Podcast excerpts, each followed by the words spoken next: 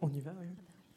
Eh bien, bienvenue. Je m'appelle Lorraine Talon, je suis directrice adjointe de Gobi et c'est moi qui vais animer cette table ronde consacrée à l'engagement individuel, enfin la bascule individuelle des salariés. Euh, bah, je suis ravie de vous retrouver. On a 45 minutes ensemble. On va passer 20 minutes euh, de questions-réponses avec nos deux intervenantes. Puis on va surtout échanger avec vous tous et vous toutes parce que c'est ça qui nous, qui nous intéresse.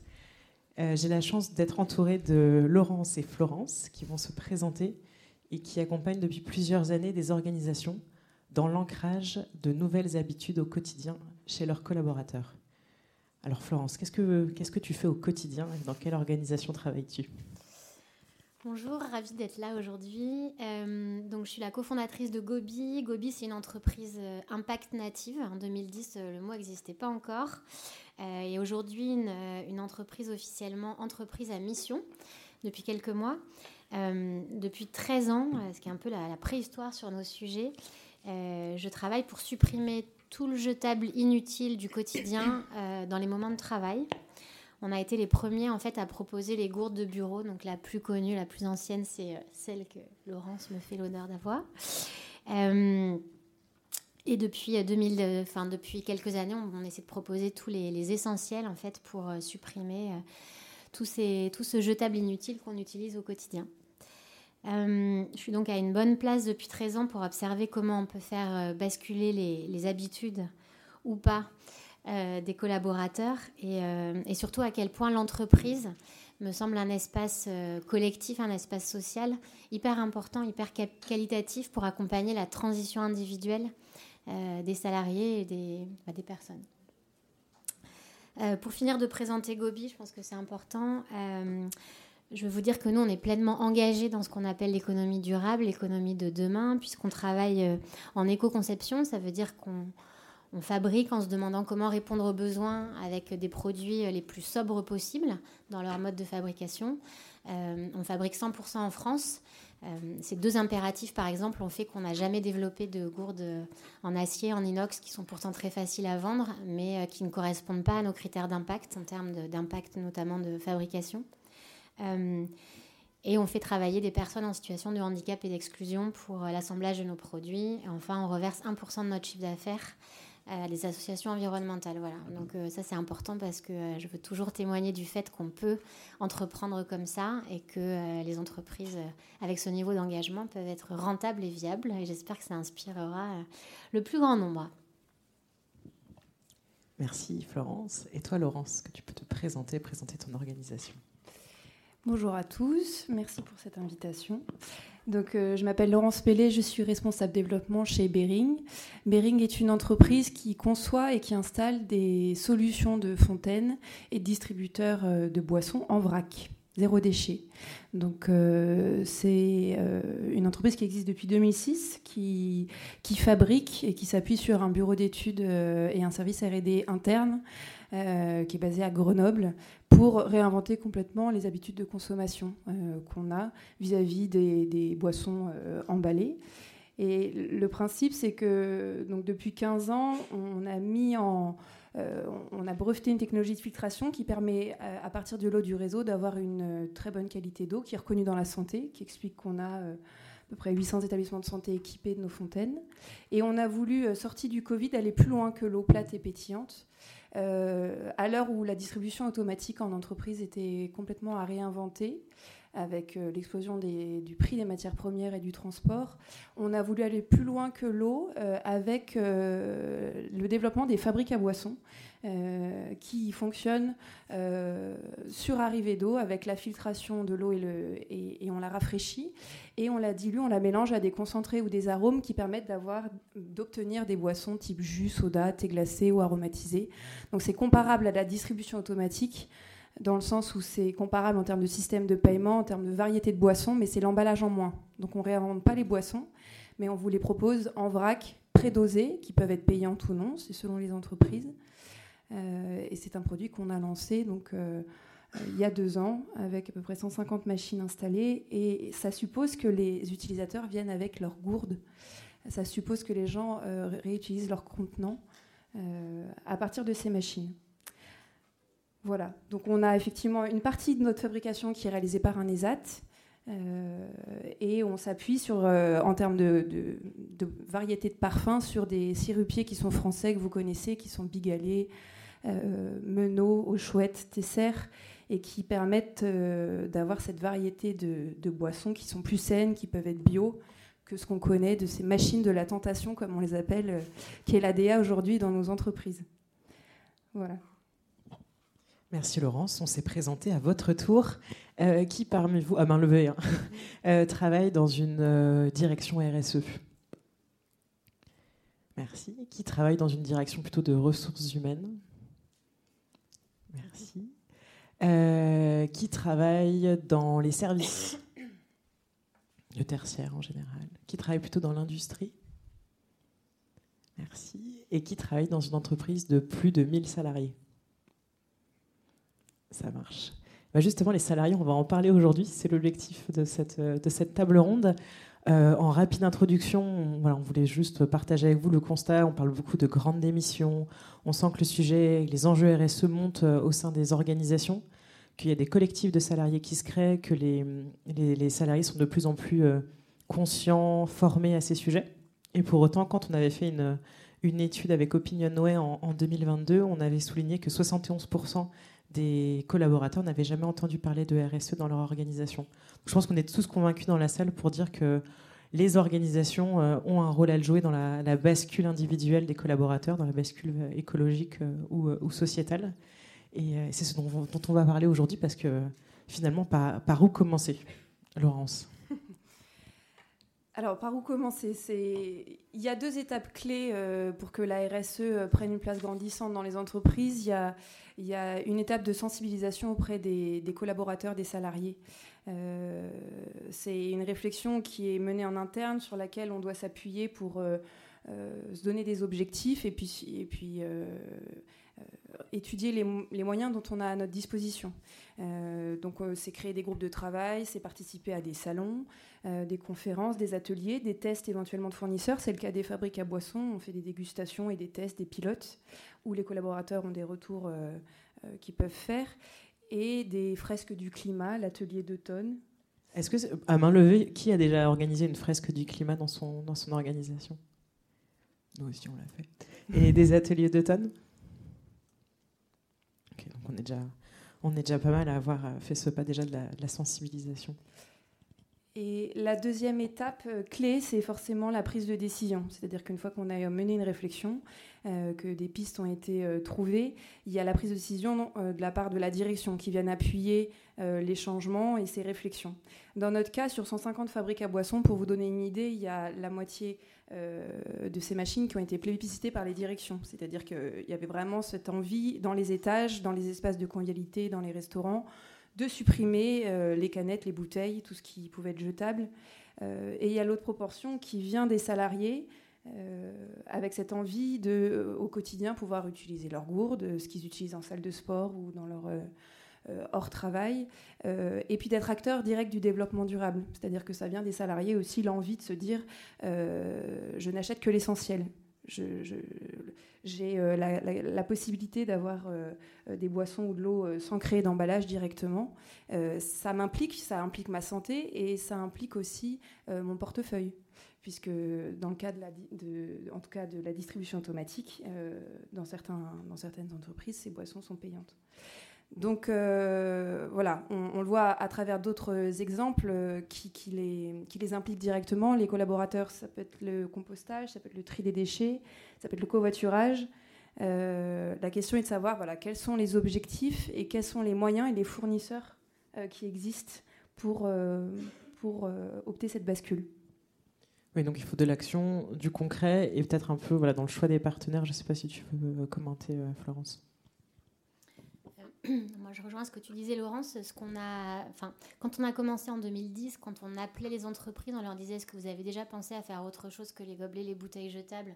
Tout le monde nous disait ah mais tiens, euh, non, mais c'est pas bête, c'est un vrai sujet. Et puis souvent, quand on creusait, ils nous disaient ah mais euh, dans les questionnaires internes qu'on a fait remonter, c'est souvent un item qui nous a été donné. Donc les collaborateurs étaient finalement en avance sur euh, les directions. Euh, pour dire ben, en fait c'est hyper visible, on a euh, toute la journée euh, ces, poubelles pleines sous le nez, et voilà une action RSE extrêmement concrète à laquelle personne n'a jamais pensé. et c'est à partir de là que nous, on a, on a développé Gobi. Et en fait, au fur et à mesure des années, on s'est rendu compte aussi dans les retours que nous faisaient les entreprises que le choix euh, des, fournisseurs, des partenaires et des produits qui étaient distribués aux collaborateurs euh, pour euh, cette transition écologique et environnementale était aussi important que, l'idée de l'action en elle-même. C'est-à-dire que on a vu, nous, des entreprises nous dire oui, ben, on a essayé de faire une distribution euh, de gourdes et puis tout le monde nous a dit ok, euh, made in China, pas très cohérent. Donc euh, finalement, on a perdu de la crédibilité sur cette action. Nous, de même, on a toujours travaillé chez Gobi avec du plastique réutilisable et on a eu aussi beaucoup de, collectifs de collaborateurs qui disaient mais c'est pas possible, c'est pas écologique. Et du coup, c'est très important que le, fournisseur, et nous en l'occurrence, on l'a toujours fait, au-delà du produit, soit capable d'apporter les éléments d'explication pour valoriser le choix qui a été fait euh, par la direction de la RSE, des RH ou des services généraux, de dire on a choisi de mener cette action qui non seulement va nous permettre euh, d'éviter 3 à 4 kilos de déchets par an et par collaborateur, mais en plus, euh, on a fait le choix d'une entreprise qui fabrique en local. Et du coup, voilà, sachez que vous contribuez à euh, à, faire, à faire naître et à créer une dynamique autour de ces sujets euh, en France et dans, dans des industries euh, françaises. On a fait le choix d'une entreprise qui crée de l'emploi aussi de manière solidaire et une attente aussi beaucoup sur des éléments très pratiques de quel, quel euh, quel mode d'emploi je donne euh, pour savoir entretenir euh, ma gourde, ma lunchbox, etc. Ça paraît simple, mais nous, dans les gros freins qu'on a eu à lever au début, c'était vraiment ça, c'était ça sent mauvais. Bah oui, en fait, il faut nettoyer. donc voilà, il y a un sujet effectivement d'accompagnement, mais en amont, de cohérence entre le fait que ce soit une action liée à un enjeu environnemental et le fait que le, partenaire qu'on choisit euh, soit cohérent en termes d'engagement. C'est ce qui rend vraiment euh, les, démarches plus légitimes. Sur, euh, sur l'accompagnement au changement, sur la, création de nouvelles habitudes, je crois que Laurence, tu avais un exemple très concret à nous partager.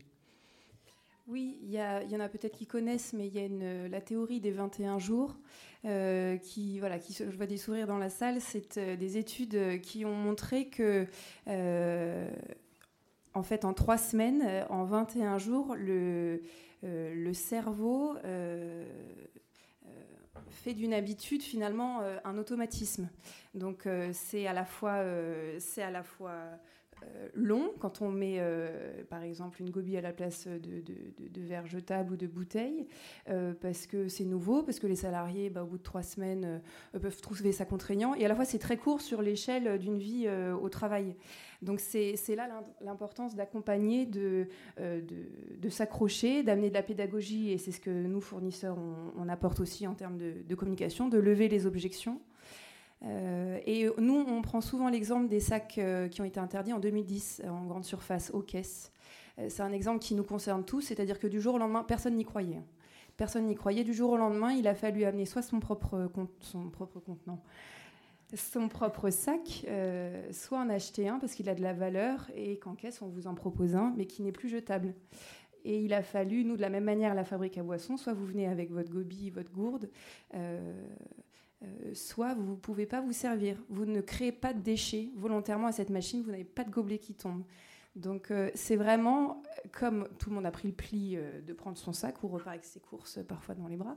Mais en tout cas, ça fait partie des changements. Et, 21 jours, c'est quoi? C'est rien. C'est là que la bascule est intéressante.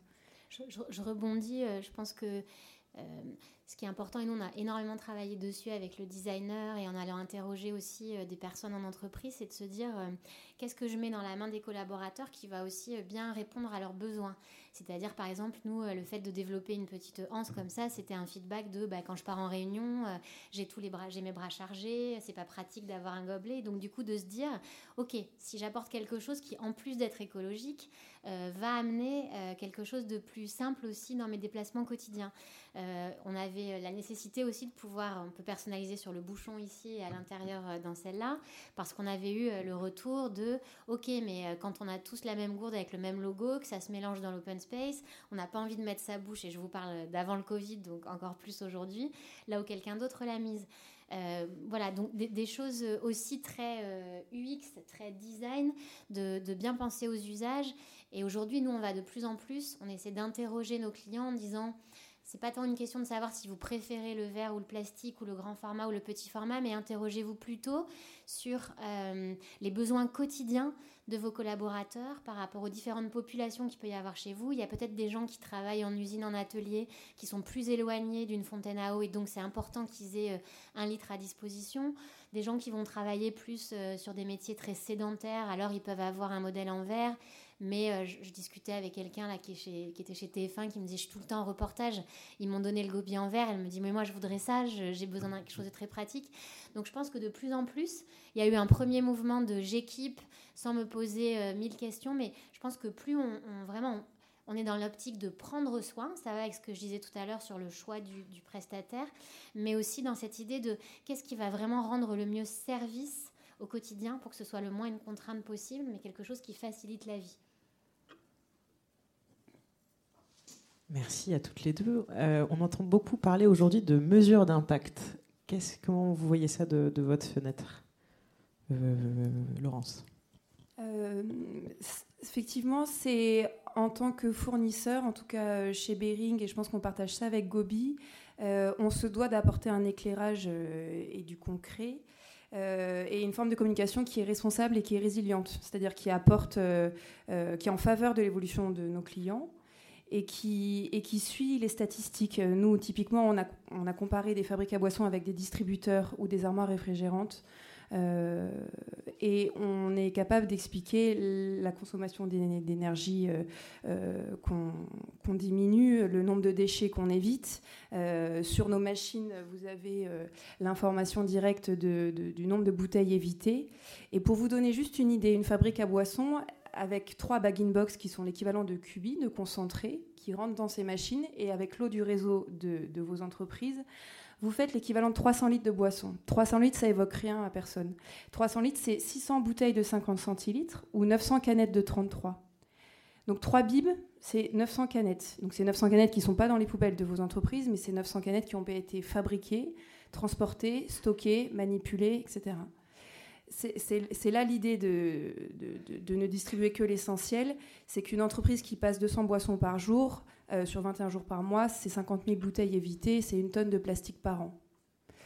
Euh, on accompagne des entreprises qui ont entièrement changé leur parc de, distributeurs automatiques pardon, euh, et qui aujourd'hui ont fait des, des, économies en termes d'énergie consommée et en termes évidemment de décarbonation.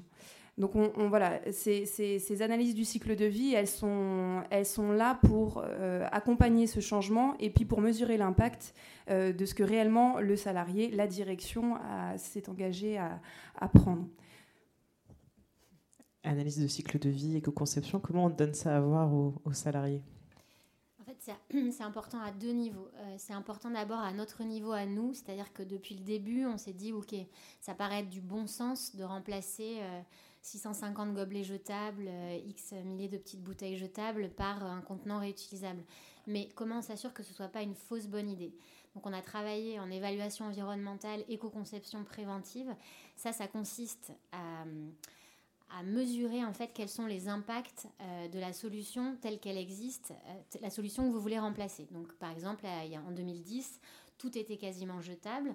Donc on avait euh, récupéré de la data sur les habitudes des salariés en France.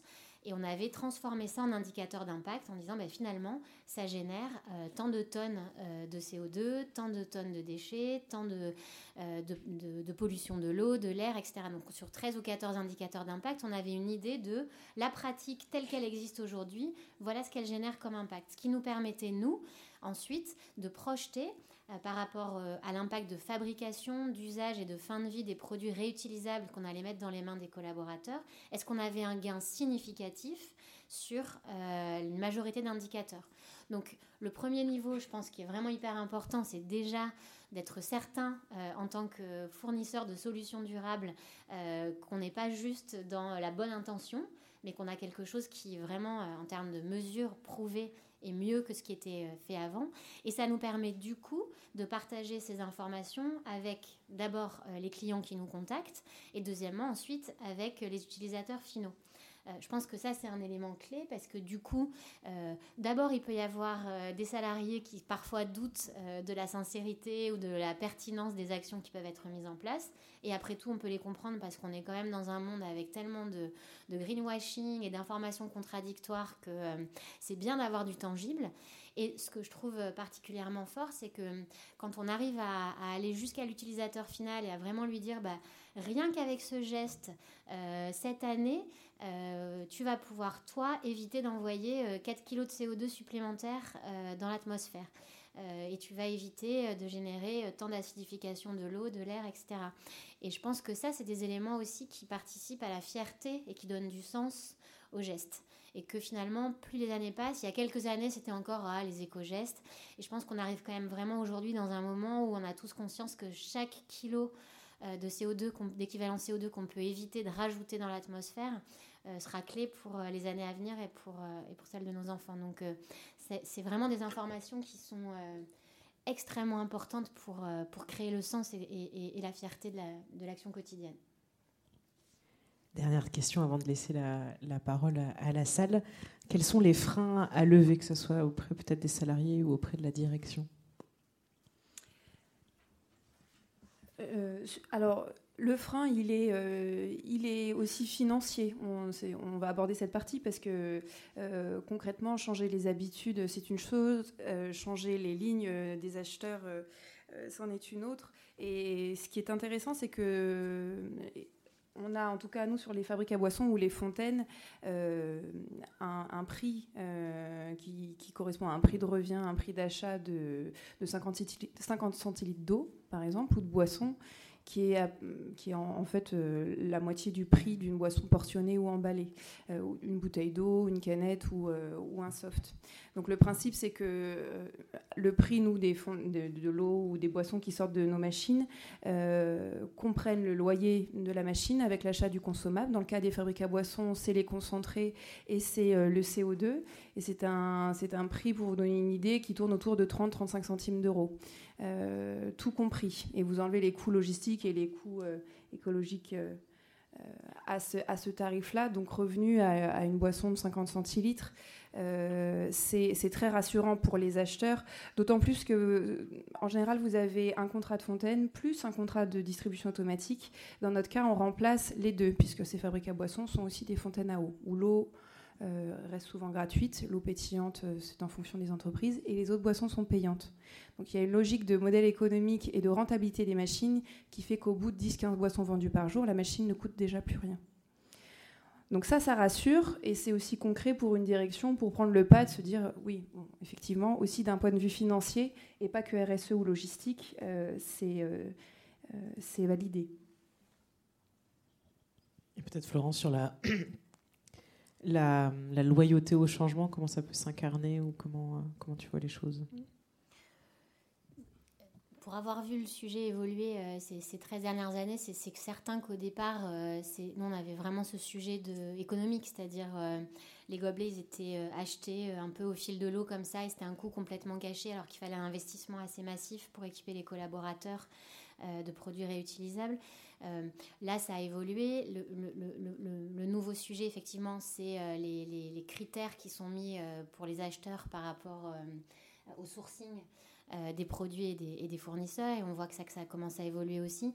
Et je pense que le dernier gros frein, et finalement ça, correspondrait à une nouvelle étape de maturité sur ces sujets, c'est de penser les choses de manière globale. C'est-à-dire que pour que ça réussisse, euh, le passage, je parle de, mon expérience au réutilisable, euh, il faut avoir pensé euh, à l'ensemble des besoins, c'est-à-dire comment je vais pouvoir laver, est-ce que j'ai mis à disposition dans une zone de convivialité le, liquide vaisselle, est-ce qu'il y a un lave-vaisselle, est-ce qu'on m'a donné les explications pour bien savoir entretenir est-ce qu'on a bien mené la petite campagne de communication qui explique pourquoi on le fait, combien on va éviter de kilos de déchets, etc. Enfin, c'est plus que juste distribuer, mais c'est vraiment penser le sujet de manière globale. Et ensuite, je pense aussi avoir un vrai suivi, c'est-à-dire, OK, bah, on a distribué une fois, et puis après, on ne sait plus trop, les nouveaux arrivants, euh, est-ce que eux aussi ont été équipés? Puis finalement, on a racheté euh, des gobelets euh, pour les visiteurs et puis on les a laissés traîner. Puis du coup, tout le monde s'en a réemparé parce que tout le monde a un peu la flemme et finalement, c'est plus pratique. Donc, c'est plein de questions à se poser au départ sur peut-être qu'il faut complètement supprimer ce qu'on avait avant pour que tout le monde soit obligé de passer à autre chose. Et puis de se poser la question, effectivement, bah, quand on va recevoir des invités, comment on va le gérer sans avoir un retour en arrière, etc. Donc c'est plus maintenant, voilà, je dirais, arriver à un nouveau niveau de maturité où c'est plus un goodie de fin d'année, mais euh, une vraie démarche euh, qu'on suit dans le temps. Et il va falloir aussi que les lignes budgétaires soient calées quelque part, parce que nous, on voit bien, on a encore... Euh, des clients qui, qui, arrivent soit de la communication, des RH, de la RSE, des services généraux, c'est encore un peu partout. Donc on a encore un travail pour faire rentrer ça et l'institutionnaliser, je pense. Le temps file, donc merci à toutes les deux. Et on va ouvrir euh, aux, questions de, aux questions de la salle. Euh, Peut-être qu'on peut faire tourner un micro. Ou... Ah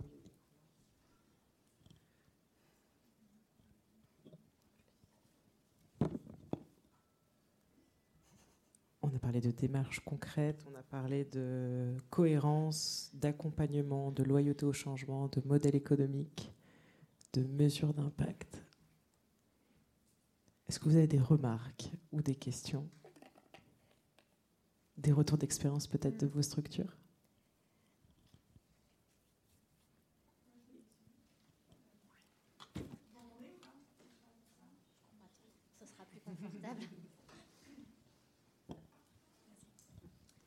Oui, la question euh, que j'avais, c'était, je comprends très bien l'enjeu de l'entreprise pour accompagner le, changement de l'individu. Euh, dans quelle mesure ça s'accompagne un changement chez lui? Dans quelle mesure l'entreprise doit ou a un rôle pour accompagner la personne dans son changement individuel? Alors nous, ces dernières années, on a vraiment eu plein de témoignages de gens en fait qui n'étaient pas forcément sensibles au sujet, mais qui avaient été équipés dans leur entreprise. Et du coup, c'est ce qu'on a appelé le changement par l'objet, c'est-à-dire juste l'idée de leur mettre quelque chose de nouveau dans les mains auquel ils n'auraient pas pensé. Euh, et puis de se dire, ah ben tiens, et que ça interroge d'autres habitudes qui n'avaient pas été questionnées dans leur vie. Et puis euh, de revenir à la maison, souvent on nous a dit ah mais c'est euh, mon fils ou ma fille qui m'a volé mon gobi, qui l'a trouvé super. Finalement j'en ai racheté un, etc. Enfin, on a vu que ça pouvait faire tache d'huile après dans l'entourage. effectivement, et ça c'est plutôt intéressant. Je vais juste rebondir parce qu'on a une anecdote qui est assez jolie. On a équipé l'Université de Lorraine, donc qui est la troisième université de France, 68 000 étudiants. Euh, c'est euh, en fait dans une salle de sport, je ne sais plus dans quel bâtiment qui nous ont, qui nous ont découvert. Et c'était en fait une demande des étudiants en priorité d'avoir un endroit où remplir leurs gourdes. Euh, et puis de plus avoir distributeur, de plus avoir cet emballage. en moyenne, une bouteille ou une canette, elle a fait 600 km entre son point de fabrication et son point de consommation et elle est bu et jetée en 10 minutes. Euh, on a euh, donc c'est un contrat de distribution automatique de 140 machines qu'ils ont arrêté et on a installé des fabriques à boissons donc en grand nombre euh, dans plusieurs des composantes. Et c'était vraiment après des étudiants qui nous disaient ah mais on a un projet on fait tel festival on est adhérent à telle salle de sport on mange régulièrement là et qui nous ont ouvert beaucoup de portes. Donc vous avez raison il y, a effectivement aussi cet indice, euh, cette volonté en tant que citoyen d'amener des solutions, d'en parler, de, de, créer une communauté. Oui, donc moi j'aimerais savoir qui coordonne euh, au sein des entreprises cet accompagnement. Parce que bon, j'ai compris que vous vous, vous, proposez un accompagnement large, vous sensibilisez, vous continuez à, accompagner les, les collaborateurs sur cette bascule mais euh, il me semble qu'il faut aussi qu'il y ait en interne un référent. Alors c'est sûr que euh, quand c'est acheté euh, comme goodie, cadeau de fin d'année, c'est difficile pour nous après d'avoir accès aux personnes qui vont pouvoir mettre en place la communication interne, etc. De plus en plus, on est contacté par les directions, enfin au sein des, RH beaucoup, par euh, les gens qui gèrent l'engagement collaborateur. Et du coup ça devient euh, un des axes aussi engagement collaborateur, transition écologique. Et du coup là c'est des interlocuteurs qui sont très intéressés par avoir un maximum de matière, d'informations à diffuser. Donc c'est plus simple pour nous. Mais sinon, effectivement, on passe beaucoup de temps avec l'équipe, en dehors de vendre les produits, à avoir accès à la personne, à la communication interne ou à la RSE pour les, les éléments de reporting. Mais ce sujet d'encore de l'immaturité euh, de, de, bah, de, ce sujet et du fait qu'il ne soit pas encore bien identifié dans une direction, effectivement, euh, fait que parfois ça se, ça se perd, qu'on ne sait plus qui, qui recontacter au bout de deux ans pour savoir s'il y a besoin de suivi, etc. Donc euh, voilà, c'est vraiment l'enjeu des années à venir hein, pour, que, pour que ça devienne plus sérieux, en fait. Hein, parce que quand on regarde là les statistiques, en termes de, déchets, d'emballage, d'achat de, de, boissons jetables, etc on a eu l'impression avec la loi AGEC et avec la découverte des continents plastiques que tout ça bougeait. Et c'est pas le cas, en fait. C'est dramatique, ça augmente. Enfin, je vois Muriel de nos plastiques in qui est ici dans la salle qui pourra nous le dire. Mais euh, les statistiques ne vont pas dans le bon sens. C'est une catastrophe pour la biodiversité, c'est une catastrophe en termes d'émissions de CO2. Donc, euh, c'est un vrai sujet qui est, qui est très très loin d'être anecdotique et qui doit être pris beaucoup plus au sérieux qu'il ne l'est aujourd'hui. Oui, je bien. Euh, bonjour, donc euh, Muriel Papin de l'association No Plastic euh, in My je voulais apporter mon témoignage parce que euh, déjà, il y a une information qui est importante, c'est que la bouteille plastique, c'est le premier déchet plastique à usage unique qu'on retrouve sur les plages. Donc nous, en tant qu'ONG, évidemment, on cible particulièrement, du coup, ce plastique à usage unique là, parce qu'on sait qu'il est source d'une pollution majeure. Ce que je voulais vous dire à vous, en tant que représentant d'entreprise, c'est qu'il y a des échéances importantes sur le sujet de la pollution plastique, qu'on n'a pas forcément en tête, parce qu'on est tous très focalisés sur euh, le sujet de la décarbonation. C'est qu'en fait, il y a des négociations pour un traité international contre la pollution plastique, des négociations qui sont menées dans le cadre de l'ONU euh, et qui vont aboutir fin 2024 à un accord international qui sera l'équivalent de l'accord de Paris sur le climat. Donc on va avoir ce cadre mondial qui va être très important et dans ce cadre-là, euh, et donc, ça veut dire qu'il va y avoir de l'information, que vos salariés ils vont en, entendre parler euh, dans les médias. Et à un moment, ça va venir. Voilà, ça va venir, ça va s'imposer à tous. Et dans les objectifs qui sont dans le euh, premier jet de ce traité, il y a l'idée de réduire la production. Donc ça veut dire aussi réduire la production euh, de bouteilles plastiques, puisque c'est un des objets plastiques à usage unique les plus polluants. Tout ça pour vous dire que voilà, ça peut être intéressant aussi de relier ce type de démarche à bah, une perspective sur un sujet environnemental majeur qui est encore sous-estimé par rapport à ces enjeux et qui va faire l'objet d'un traité international. Et je dirais que du côté des ONG, nous, on est focalisé sur réduction de la production de plastique et développement du réemploi des contenants pour sortir de l'usage unique. Donc voilà, donc je viens juste apporter mon témoignage pour dire qu'évidemment, nous, on est très favorable à ce type de démarche. En vérité, il n'y a pas beaucoup de solutions concrètes contre la pollution plastique. Donc à chaque fois qu'on en voit une, deux et plus, parce qu'il y en a d'autres ici, euh, bah voilà, on, on, souhaite apporter notre caution parce que c'est vraiment important qu'on aille vers ça. C'est pas facile de réduire le plastique, vraiment, à usage unique notamment. J'ajouterais juste que dans vos entreprises, vous avez les espaces bureaux, vous avez aussi certains d'entre vous euh, des jeunes le midi dans des restaurants qui sont soit autogérés, soit qui sont des, restaurants interentreprises. Vous avez des prestataires de restauration qui sont euh, très au courant de ces solutions puisqu'on travaille avec euh, nous l'ensemble des, SRC et ils sont aujourd'hui dans une démarche de proposer pour les entreprises, typiquement des fabriques à boissons, avec ce qui fonctionne aujourd'hui au restaurant en termes de sélection de boissons mais ils vous suppriment donc complètement l'emballage. Et là, pour le coup, vous avez des verres en verre où les, collaborateurs viennent avec euh, des gourdes. Mais au déjeuner, je, il faudrait que je vous redise l'exactitude des chiffres, mais c'est considérable. Dans les bureaux, c'est une chose. Au déjeuner euh, ou dans les espaces de convivialité, en, tout cas, nous, les prestataires avec qui on travaille, euh, c'est un changement de paradigme pour eux en termes de logistique et en termes d'impact RSE et en termes de réduction d'emballage, l'obtention de ces boissons en vrac. Donc ceux qui travaillent avec euh, des, des, sociétés de restauration collective, vous pouvez leur en parler, ils connaissent ces sujets, ils sont euh, en plein dedans.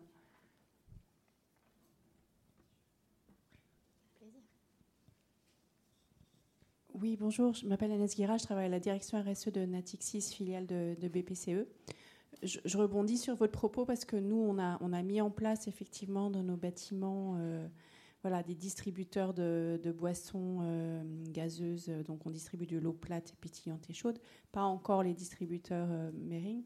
Voilà. Mais côté, euh, côté partenaire restauration, je ne citerai pas les noms pour pas être désagréable, mais on a vu revenir dans les distributeurs de boissons, on a fait la chasse effectivement aux bouteilles plastiques on a vu revenir quelque chose de très hypocrite, les bouteilles en pseudo-carton. Donc on, est toujours dans le jetable. Voilà, et donc on se bagarre avec ces prestataires de restauration. Il faut continuer.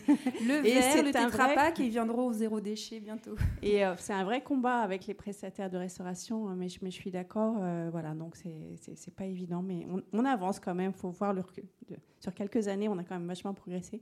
Par contre, il y, y, a un combat, un autre combat qui est difficile à mener, d'après moi, euh, c'est euh, la fin des boissons pétillantes euh, que les gens apprécient, les, sodas, que je ne nommerai pas là encore. Voilà, comment remplacer les fameux sodas que tellement de gens adorent, quoi. Et ça, voilà. Culturellement, c'est un gap calorique. oui, tout à fait. C'est on dit que c'est de la convivialité en entreprise. Euh, c'est en fait euh, le métier de la distribution euh, automatique qui, propose ce qui fonctionne. Et, les sodas en font partie. Le top 3 des boissons les plus appréciées, c'est une boisson qu'on connaît bien, qui qu'on boit chez McDo. Vous avez quand même les sodas, l'eau pétillante et aujourd'hui l'oranginade ou une boisson comme un thé glacé qui fonctionne très bien nous, on est allé chercher des fournisseurs qui font des boissons qui sont beaucoup plus, euh, beaucoup plus concentrées pour avoir une dilution avec l'eau qui permet d'avoir beaucoup moins de sucre. Euh, donc on a travaillé aussi sur une sélection de boissons qui sont plus saines, qui sont moins sucrées. On fait des, des eaux aromatisées qui sont carrément sans sucre. Euh, et j'ajoute qu'on a une personne qui nous a rejoint cette année qui a permis aux fabriques à boissons d'être plugués avec vos systèmes de batch corporate. C'est-à-dire qu'avec de l'ACB, avec du batch qui est utilisé euh, dans vos restaurants, dans vos couloirs, euh, ces machines s'intègrent complètement dans votre parcours euh, et dans vos espaces. Voilà. Ok, donc je ne sais pas s'il y a des retours d'expérience de personnes qui auraient supprimé les sodas dans leur entreprise, mais je suis preneuse mais c'est vrai que c'est fou, quoi. Euh, non, on, on, entend beaucoup souvent de témoignages euh, de nos clients qui nous disent euh, Oh là là, à chaque fois qu'on touche à quelque chose auquel les gens étaient habitués, c'est un scandale total. Mais quand on y pense, quand on est adulte, on n'a pas besoin de boire un soda par jour pour se sentir bien au travail. C'est pas une addition. Mais je me demande s'il y a du soda. Je n'ai pas, j'ai pas l'info exacte, mais le top 3 nous, des, des ventes en entreprise, c'est fleur de sureau, hibiscus, et framboise mûre en plat et pétillant. On n'a même pas les sodas. Alors qu'on en propose. On fait comme un McDo, euh, enfin un, Coca chez McDo, c'est de l'eau pétillante avec du sirop de Coca, pour ceux qui ne le savaient pas. Euh, on, fait la même chose, mais avec des boissons moins sucrées, mais on a une, variété de jus, de, thé glacé, etc. En entreprise, c'est pas du tout ce qu'on vend. Ce que les salariés apprécient, c'est plutôt les boissons healthy, euh, qui ont du goût, mais, mais qui ne sont pas forcément des sodas.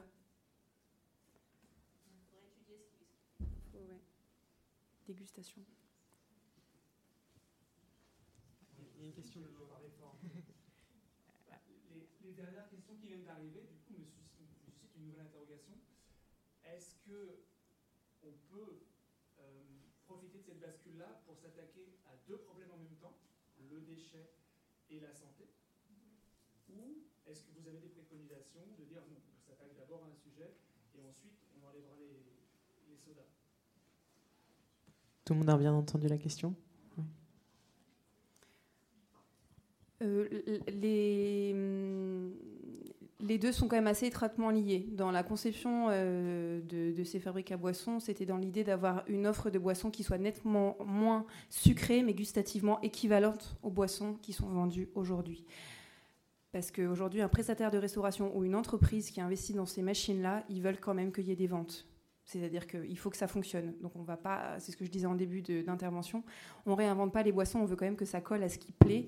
Mais malgré tout, dans l'offre de boissons, il y avait effectivement la nécessité d'aller chercher des, des, boissons qui sont quand même nettement moins sucrées, euh, qui sont sans emballage, donc qui sont souvent vendues un peu moins cher, un tout petit peu moins cher que du portionné. Euh, c'est comme le vrac par rapport à l'emballé. Et, ça, voilà, ça suscite plutôt des, réactions qui sont très satisfaisantes. On a 92% aujourd'hui des utilisateurs qui se disent très satisfaits de leur expérience à la fabrique à boissons, y compris dans la dégustation, dans le choix des parfums. Donc euh, voilà, ça répond à la question.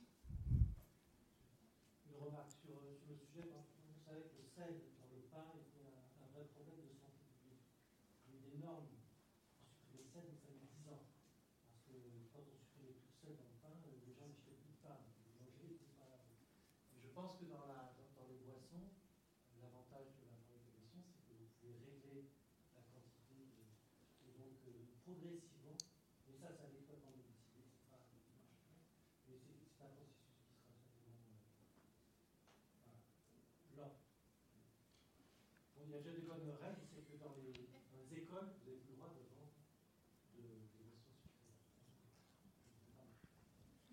Je crois qu'on a une question au fond de la salle. Du coup, moi, je voulais, je voulais rebondir. Donc, quand il y, a les, il y a les boissons sucrées, mais euh, de la même manière, enfin, et là, ça va peut-être toucher euh, plus de monde, mais on pourrait supprimer le café aussi. Euh, et là, on est sur quelque chose, euh, parce que ça vient de loin, euh, ça pollue tout autant. Euh, et, donc, c'est un peu les mêmes réflexions que sur supprimer les, boissons sucrées. C'est comment on fait changer euh, les mentalités pour aller vers plus de sobriété. Est-ce que vous, vous agissez aussi euh, directement sur cette action-là? C'est-à-dire comment est-ce que vous allez toucher les, bah, les gens dans leur, dans leur appétence au changement. Alors, on désucre les palais, c'est ce que ça rejoint euh, l'intervention qu'il y a eu avec cette sélection de boissons qui est quand même nettement moins sucrée, mais gustativement euh, bonne. Euh, nous, on ne fait pas de boissons chaudes, on ne fait pas de café, on, apprécie des marques comme Jura ou comme Café Joyeux qui, partent du grain et qui n'ont pas du café portionné qui vient de, loin. Mais dans, dans la réflexion, c'est, euh, je pense, dans ce qu'on appelle des espaces de convivialité, c'est savoir qu'est-ce que vous voulez créer, qu'est-ce qu'on veut proposer. Et ça rejoint ce que disait Florence euh, tout à l'heure, c'est créer des espaces euh, qui collent aux attentes de vos collaborateurs et c'est donc mener les réflexions avec eux. Et la partie sensibilisation dont on a parlé, c'est aussi faire, euh, faire en sorte que vous puissiez obtenir des idées qui viennent d'eux et des, des envies qui viennent vraiment de, de- de- de- des réflexions internes de- des collaborateurs. Vous pouvez avoir des, des idées, vous pouvez proposer des choses, mais ce sera avant tout euh, votre collaborateur, vos salariés qui, qui iront ou non, qui opteront pour ces changements ou non. Donc je pense qu'il y a vraiment cet aspect sensibilisation et réflexion interne qui, qui est une étape clé. Peut-être pour compléter sur. euh, Demander sur... comment on peut réduire un peu plutôt que de supprimer complètement. On se tient à deux cafés par jour. Ça va être dur déjà.